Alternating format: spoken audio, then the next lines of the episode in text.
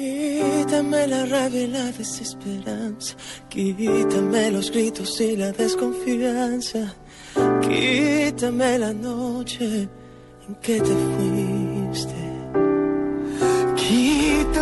Y para el cierre, lo que les eh, comentaba de esta canción de Luis eh, Fonsi y Noel Chagris. Chagris. Chagris. Chagris. No te pertenece la historia, Tito. Bueno, es que eh, ahí colombianos nominados a premios Grammy Latino, obviamente, tanto artistas, músicos, cantantes, pero además de eso están los productores, la gente que está detrás de los artistas, los que se encargan de darle ese sonido particular, de conseguir los músicos y todo lo demás. Con nosotros está Andrés Saavedra. Precisamente, uno de los eh, productores es el compositor e ingeniero colombiano que está haciendo precisamente este trabajo. Andrés, eh, buenas, eh, buenos días. Buenos días, Willy, ¿cómo estás? Y tú, Catalina, todos por allá, ¿cómo van? No, pues nos hubiera encantado poder conversar más largo. Se nos atravesó una noticia muy importante, obviamente, pero básicamente es para felicitarlo y, saludarlo y para ver cuáles son sus expectativas ahora al, terminar nominado eh, para los premios Grammy Latino.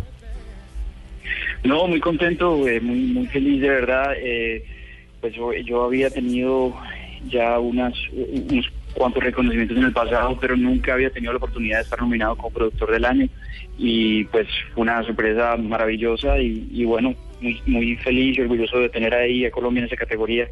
Además, Andrés, sí, perdón, pero es que además es tan importante esta noticia porque es el productor más joven en la historia de esta categoría.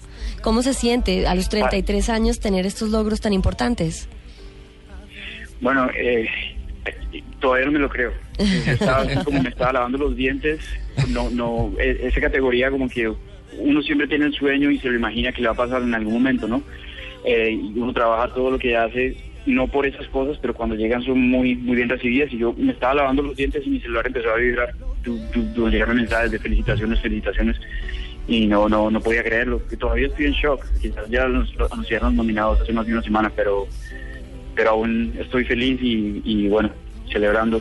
O ya gané o no gane, eh, el simple hecho de estar ahí con, con nombres tan tan reconocidos y con, amigos tan cercanos me hace muy feliz. ¿Contra quién está compitiendo? Pues nada menos que contra Gustavo Santolaya. Uh. ¿Cierto?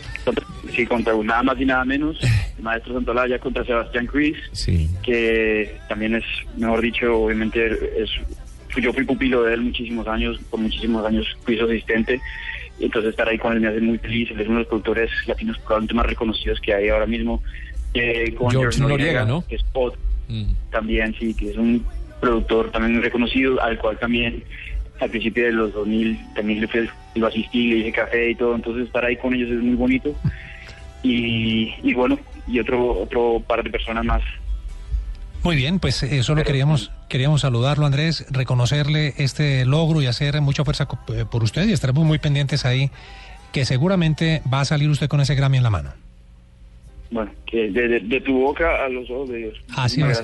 A los oídos de Dios. Sí, señor. Son trabajos producidos para Raquel Sofía, para Siam, para Aaron Emanuel, bueno, una cantidad de grupos y, artistas. Le cuento, está produciendo el nuevo disco de Fanny Lu en este momento. Ah, Además, no está nominado todavía, pero seguramente el año entrante lo va a Es una de las grandes figuras y de los orgullos eh, nuestros en el mundo entero. Dos en punto, vamos con Meridiano Blue.